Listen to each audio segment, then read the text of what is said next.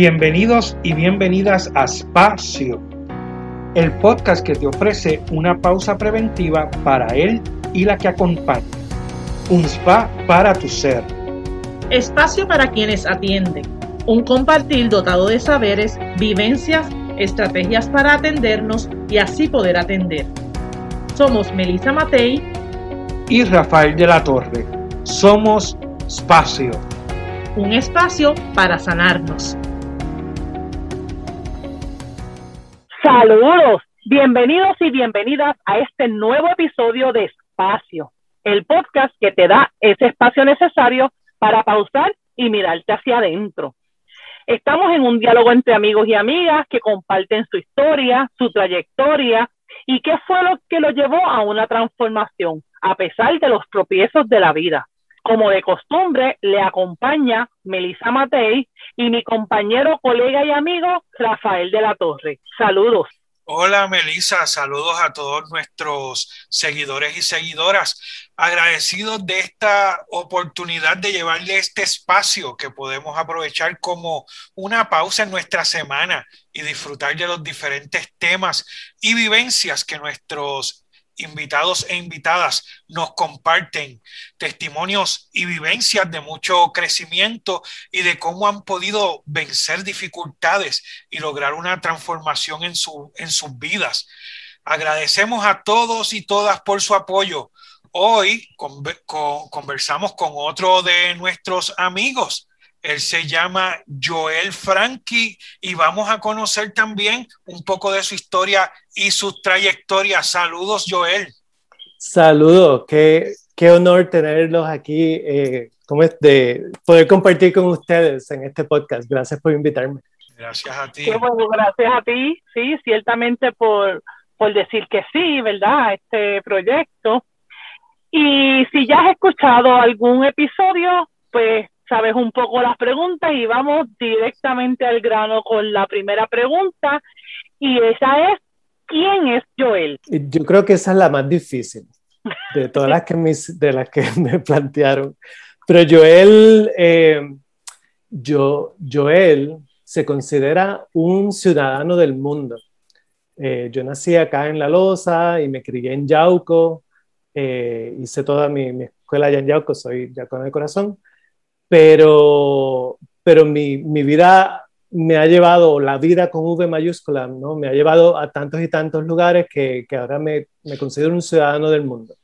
Me encanta viajar, ¿no? Eh, voy por casi 30, 30 y algo de países, eh, de todos los continentes, así que eh, de verdad la, la, vida me ha tratado súper bien y he tenido muchas experiencias con mucha gente hermosa en muchos lugares eh, y eso me, me, me, da ánimo para, para, continuar y es una parte importante de, de quién soy. Ahora la pandemia ha sido eh, bien interesante, pero no he podido ni salir de, de, mi casa, eh, pero ya, ya estamos engordando el cochinito para ver si hacemos un, un viaje pronto con mi compañera. Y, sé que, eh, ¿verdad? Entre lo que haces, eres un experto en economía solidaria y en mercado justo y te dedicas a eso, ¿verdad? Pues en este momento de mi vida, eso es lo que, uh, donde más energía le estoy poniendo. Eh, como les dije, he hecho muchas cosas en la vida y me, me he movido bastante, pero uh, hace 15 años casi eh, estaba yo pasando por una situación que les voy a hablar un poquito más adelante y necesitaba salir del, lugar donde estaba trabajando y, junto con mi compañera creamos la Chihuiña, que ahora le llamamos Ecotienda La Chihui, que es la primera tienda de comercio justo en Puerto Rico. Y eso me llevó entonces a, a estudiar con grandes seres ilustres como Don Nelson Reyes, eh, que estado, esto que es economía solidaria, que yo no sabía que la estaba haciendo, pero cuando la estudié dije, eso es lo que estoy haciendo. Eh, y de ahí en adelante me he puesto a promover eh, y promover la, la, idea de economía solidaria y comenzar a establecer una, una red de, de, proyectos que están creando una nueva economía a través de la red de economía social y solidaria que comenzó hace dos años y ahora mismo soy parte de, del comité coordinador y, uno de los, que está allí eh, formando esta red aquí en Puerto Rico, que en realidad es un movimiento internacional importante que está planteando otras formas de hacer economía, una economía más humana, una economía eh, con conciencia. y eso por ahí es que, que está mucha de mi energía en estos momentos. Estoy con la tienda, estoy con la red, eh, y estoy trabajando también en haciendo eh, capacitación para sin fines de lucro y tengo un, un visito casi con, con, una organización que se llama Filantropía Puerto Rico, donde estoy sosteniendo espacios de diálogo para eh, las directoras y directores de programas y directores ejecutivos de fundaciones que trabajan aquí en Puerto Rico. Así que ahora mismo estoy haciendo muchas cosas que es lo que me gusta, porque soy Hace, hace un tiempo escuché un término que se llamaba, en, inglés se llama multipotentialite, que soy de posibilidades múltiples. Y dije, ese soy yo, porque soy arroz blanco y estoy metido en todos sitios, siempre tratando de construir y cultivar un mejor mundo para todos. Qué bien. Y entonces, Joel, queremos conocer un poco más esa, esa situación en tu vida, que a lo mejor son más de una, pero háblanos de una de esas situaciones en tu vida donde se te ha movido el piso, donde la misma vida te detiene por alguna situación y has tenido que buscar alternativas para poder lograr superarlas, superarte y continuar caminando.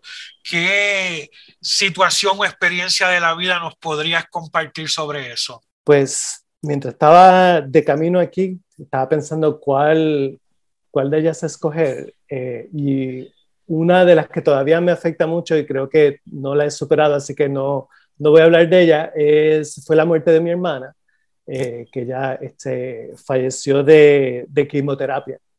yo no digo que fue de cáncer, fue los doctores que me la mataron pues, metiéndole más químicos de lo que su cuerpito podía tener.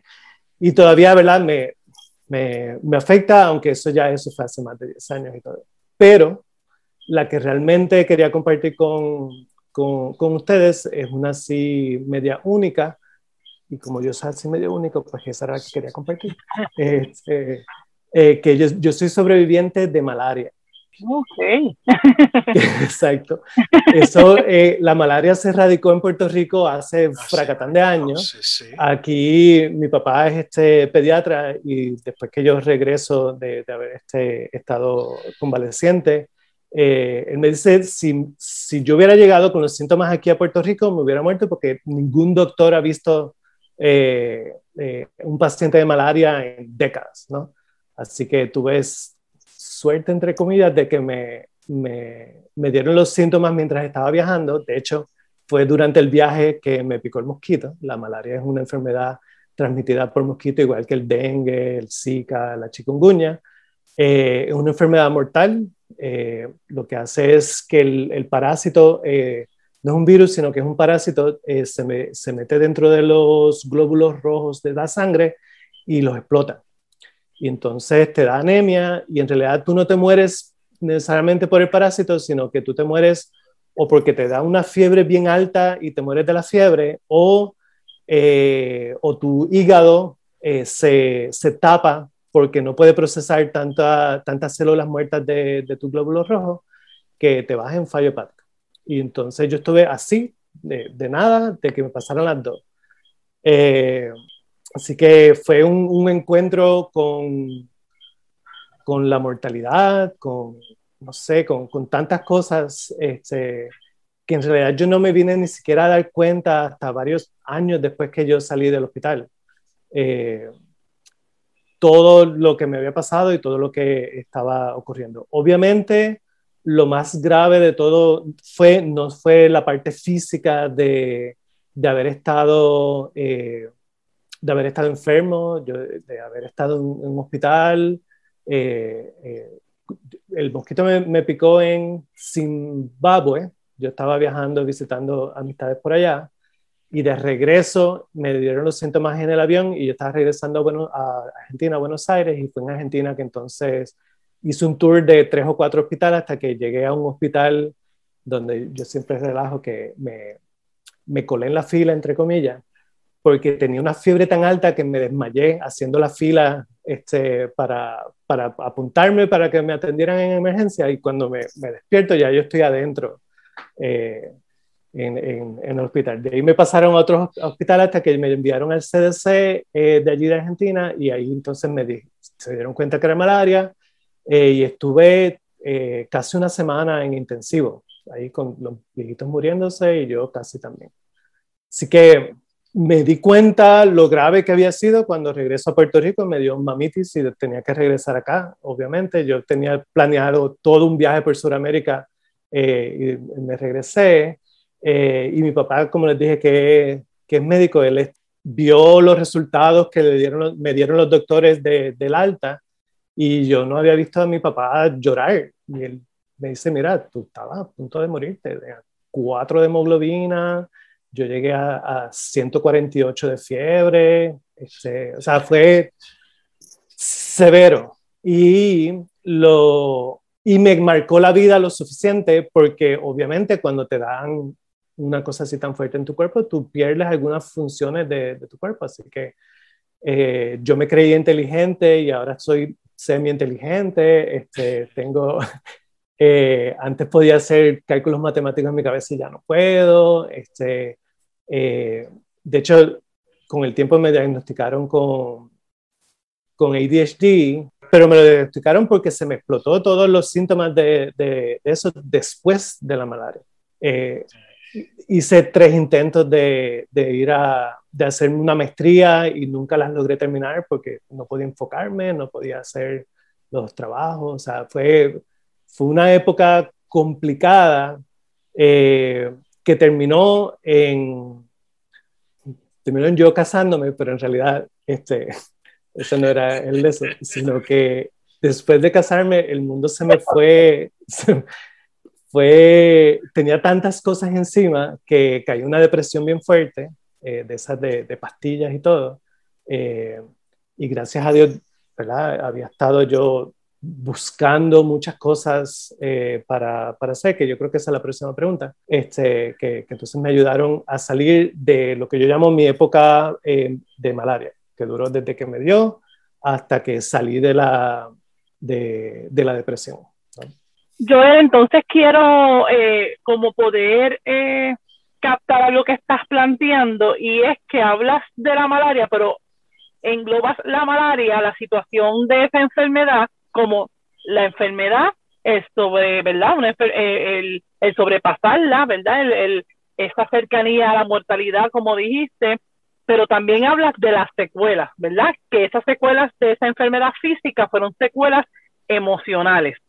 Así que eh, ese, ese todo sería lo que tú narras como esta experiencia cuando le llamas la experiencia de la malaria, es la experiencia física de contacto casi con la muerte y de la secuela emocional, ¿cierto? Exactamente, que, no fue solamente esa parte física, fueron, fueron varios años, varios años hasta que llegué entonces a esa depresión y, fue, y después salir de la depresión con todo lo que eso conlleva. Entonces, antes de que nos hables, ¿verdad?, de, de, cómo, ¿verdad?, cuáles fueron esas estrategias, cómo fue que, que tú lograste estar hoy, ¿verdad?, donde estás. Este, si nos pudieras resumir en aspectos emocionales, ¿qué fue lo más complicado?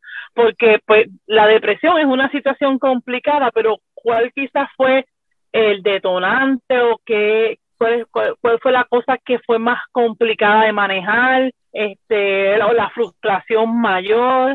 Pues mira, la, lo más fuerte fue el, el sentido de culpa el sentido de yo sentirme que, que yo me quería morir, ¿no? Y que ese sentido de yo quererme morir fue lo que arregló el universo para que me picara el mosquito, ¿no?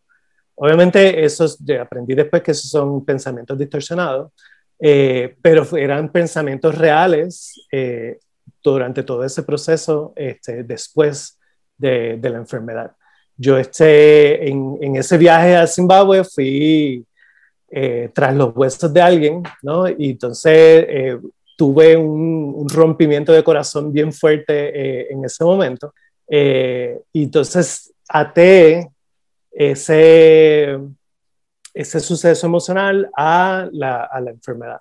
Y después estuve todo el resto del tiempo pensando, echándome la culpa de que yo me quería morir. Eh, y por eso entonces me, me dio la malaria. Eh, y así que creo que ese fue el, sentimiento más difícil eh, que, que, tuve que sobrellevar, primero por, por el training ¿verdad? católico que tenemos de, de uno echarse la culpa de, de, de todas las cosas, al punto de, que me separé de la iglesia y todo en ese momento porque o sea, era también parte de, de, de ese, de, ese, de ese proceso. eh, pues eso, la, e, ese sentimiento de culpa que gracias a Dios ya no tengo, pero, pero, pero sí tengo el recuerdo de ese y fue de, en la, la depresión, tú tienes estos, estos pensamientos recurrentes, están todo el tiempo molestando, todo el tiempo molestando, todo el tiempo molestando. Y ese era, ese era uno de, de los más fuertes. Y, y además hablas de una pérdida, eh, ¿verdad? Cognitiva, eh, que tal vez te trajo algún tipo de frustración.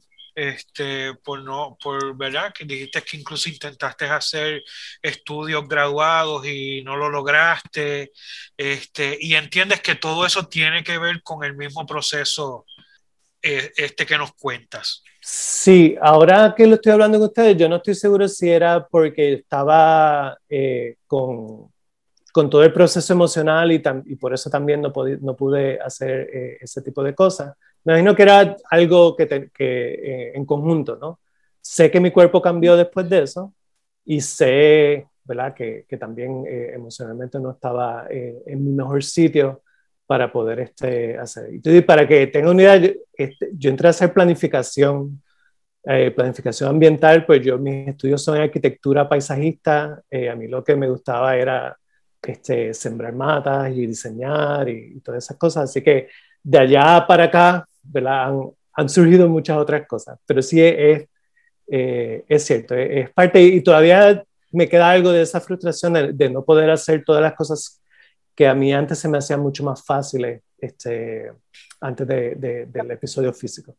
Y entonces, Joel, ¿qué, ¿qué, son esas herramientas, recursos o estrategias que utilizaste para poder salir de toda esa situación emocional que incluye una depresión?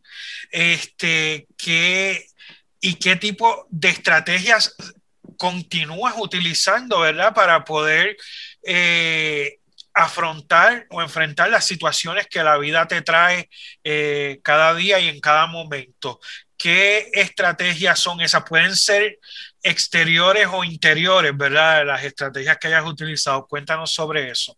Pues hay dos en particular que, que aprendí o que, que utilicé bien conscientemente durante todo el proceso de, sanación. Eh, una fue la, de estar en la naturaleza. Yo digo que a mí el bosque San Patricio me, salvó y me curó de mi, depresión. Yo iba todas las semanas a darme una vuelta allí, caminar, estar entre los árboles, eh, pues me quedaba cerca de donde vivía, así que eh, el estar allí y, estar conectado con los pajaritos y con los lagartijos y los caracoles y todo eso fue algo bien importante para, para, esa, para esa sanación. En ese momento también estaba aprendiendo un poquito de tai chi, así que iba y hacía mi tai chi, que ya no me acuerdo cómo hacerlo, pero este, lo hacía ahí en el bosque y entonces era, era parte de, de, de mi terapia para, para eso. Eh, con eso también hizo unos cambios en mi dieta para, la cuestión de, estar más saludable, así que esa parte eh, yo la pongo como de la física. De la, de la emocional, yo había aprendido a hacer journaling eh, y, y, ese también siento que ha sido una de esas herramientas que, que me salvó la vida literal. Escribir. escribir. Escribir, pero escribir journaling, como cómo funciona es que tú, eh, o en aquel momento yo me planteaba, voy a escribir tres páginas. Yo tenía unas libretas todavía las tengo. un día volveré a ellas para ver qué, qué cosas estaba escribiendo allí. Pero eh, escribía tres páginas, eh, agarraba el, el, lápiz o el bolígrafo y empezaba a escribir sin parar. Lo que estuviera en mi cabeza, sin pensar, sin juzgar, Eh, y a veces la última página es no sé qué quiero escribir, no sé lo que voy a escribir, no sé lo que voy a escribir y te llenaba la página con, con eso. Pero me hacía, hacía ese ejercicio y me di cuenta que el poder sacar afuera, en, la página, esa, lo que estaba pasando adentro, me ayudaba mucho a ver, eh, a identificar esos pensamientos distorsionados, que también lo aprendí durante, durante esa, esa época, y, y, a, y, a, reflejar qué era lo que estaba pasando dentro de mí, porque uno le pasan tantas cosas en la cabeza a uno que uno no, no sabe qué, qué, son. Y entonces el, esa, esa, parte de la escritura fue, fue, fue esencial para ese mi proceso de, de, de, sanación con la naturaleza. Y una tercera, que esta es la de Bono, eh, eh, la, la, oración. Este, a pesar de haberme separado de, eh, de, la Iglesia Católica eh, por tanto tiempo, igual el, el, estar en, eh, el poder aferrarme a algo que yo sintiese que era mucho más grande que yo, por eso también la naturaleza ¿no? me, llamaba, pues, pues esa, esas oraciones y esa... esa conexión. Ajá, me, me, me, ayudaban también para poder tener como que yo me acordaba de, de, la analogía de, la luz al final del túnel o de la depresión como uno está en un pozo de, dentro de un pozo de agua. Y yo quería ya llegar a sacar por lo menos mi cabeza afuera porque era un sentimiento, yo no le deseo una depresión a nadie. Eh, y el día que pude sacar la cabeza afuera fue como que, ah, y el poder aspirar a, conectarme con algo mayor, eso también me, me, ayudó mucho para, para poder sostener y, y auto, ¿cómo es? Poder sostener el proceso que me había este, dicho que, que, iba a hacer. ¿no? Tuve con, con, psicóloga eh, y tuve el, tratamiento corto de, de medicina eh, para la depresión, pero yo dije, no, yo, yo voy a salir de esto eh, por, por mi cuenta y, mí me gusta estudiar, a mí me gusta leer, así que leí mucho, por eso estoy tirando mucha información también, porque eso es parte de lo que a mí me gusta. Eh, pero pero me, me, dije, voy a salir y, me tardé mucho más de lo que uno piensa, porque una depresión no es, no es de dos semanas, no es como un catarro. Este, y tuve la depresión por lo menos fueron como tres años, pero eh, en lo que me dio la depresión, depresión fueron fácil, qué sé yo, cinco o seis años. Así que todo ese periodo que yo llamo mi periodo de malaria fue así casi, casi 10 años, 8, 9, 10 años de, de, de estar conscientemente tratando de, de, de, sanarme por dentro, por fuera, con mis relaciones, con todo. Y es en medio de ese proceso que tú te casas. Nos hablaste de que en algún momento por ahí te casaste. ¿Por qué sería una loquera? Este, no, pero estoy diciendo todas estas cosas trágicas y, eso fue un momento este, maravilloso en mi vida. Yo me reencontré con, con mi compañera, llevamos este, 14 años juntos, eh, quizás más, ay santo, por ahí. Este, Deja que ella escuche. Sí, no, ese, es el problema. Ya me escucharon, hola Carla, te quiero mucho. Exacto. Eh, eh, y, gracias, gracias a que ella decidió quedarse conmigo más tiempo y, en realidad ella sufrió la depresión conmigo porque estuvo allí acompañándome todo el tiempo y, gracias a ella también pude, pude sostener muchas de las cosas. Era la, ella era la que me llevaba al bosque, ella era la que me daba este, la comida saludable, ¿no? Así que, que, esa, es, eh, esa relación con ella fue también parte de ese, de ese proceso, aun cuando fue un, para mí casi un, detonante de, todo lo que me estaba pasando en, el momento, ¿no? De, de, ya no poder trabajar en el sitio que trabajaba porque era muy tóxico, porque estaba yo entrando en la depresión, porque tenía toda esta culpabilidad de que había empezado tres maestrías y debía no sé cuántos miles de pesos y no había terminado ninguna. Y ¿verdad? todas esas cosas se añaden eh, y, y pues gracias a Dios ella estuvo allí para ayudarme. Qué bien. Quería retomar si la experiencia de escribir fue acompañada o fue una decisión que tú tomaste? Porque es que me suena mucho actualmente a lo que es la escritura terapéutica, ¿verdad? Que hay mucha gente que, que la trabaja, este, que se especializa en ella. Eh, que, que, nos hablaras un poquito de cómo, cómo llegó a ti esa experiencia. Cuando yo estaba en la universidad, eh, yo cogí una clase de creatividad y en la clase de creatividad nos, nos dieron este libro maravilloso que se llama The Artist Way por Julia Cameron, de los pocos libros que me sé de memoria. Exacto. Y, y, uno de los ejercicios que ella sugiere es, eh, se llama The Morning Pages, que es que tú te levantas y lo primero que haces en la mañana es eh, tu ritual de escribir tres páginas eh, de, de, consciousness, todo lo que salga. y ahí entonces, de ahí lo, lo, lo cogí y me funcionó, porque también el poder tener algo fijo, como un ritual fijo todos los días, ayudaba a crear algo de consistencia en el caos que tenía mi vida en ese momento. ¿no? Y entonces yo me levantaba con mi cafecito y mi journal, ¡pap! y me ponía a escribir eh, allí en el, en el, balcón, mirando para afuera los pajaritos y, y, los árboles, que ya me tumbaron los árboles después de María, pero ya es otra cosa. Eh, entonces, Joel, me ha gustado mucho tu relato y sobre todo poder resaltar eh, eso de que siempre coincidimos en que el trabajo personal, el trabajo interior es importante, ¿verdad? Para uno poder lograr salir de estas situaciones eh, eh, que la vida nos trae por diferentes situaciones. Y entonces, ¿cómo ¿verdad? Trabajar desde, desde las cosas que, que, te llenan y que te gustan, como lo es la naturaleza, que de hecho que tiene cierta espiritualidad, también hablaste del tai chi, este, que son ejercicios energéticos, ¿verdad? Que se, que, que se hacen en, precisamente con la naturaleza. Este, eh, la oración, eh, eh, parte también esencial de cualquier espiritualidad.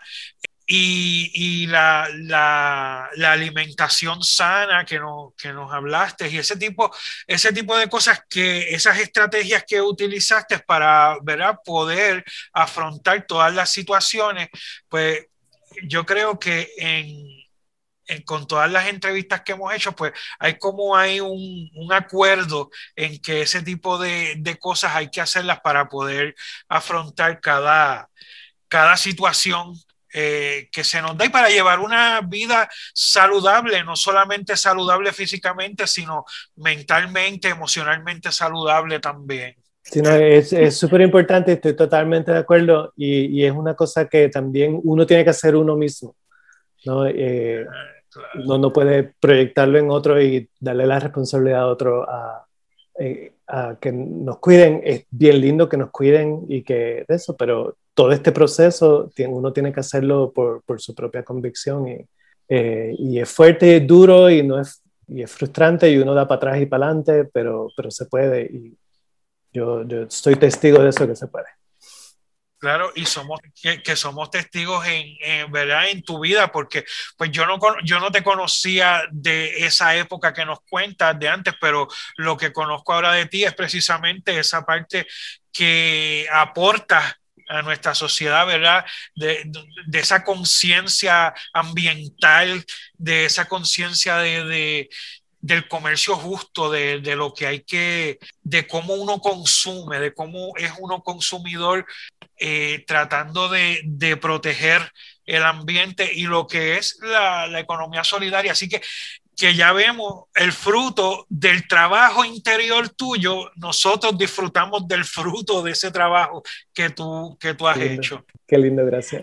Y por esa misma línea, pues ya estamos en los últimos minutitos, pero por esa misma línea quisiera que, que nos compartieras qué, qué te ha sostenido. O sea, eh, ya sabemos qué te sacó de la situación, pero el Joel que nosotros conocemos ahora, que si no supiéramos de la experiencia que vivió, eh, que es de todo lo que hace hoy en día lo que lo sostiene, ¿verdad? Para que esos que nos están escuchando que, que sabemos que a veces salir de los problemas pues es posible, pero sostenernos y no volver a recaer o, o, podernos aprender a manejar distinto ante retos que la vida nos va a seguir dando, ¿qué tú les dirías?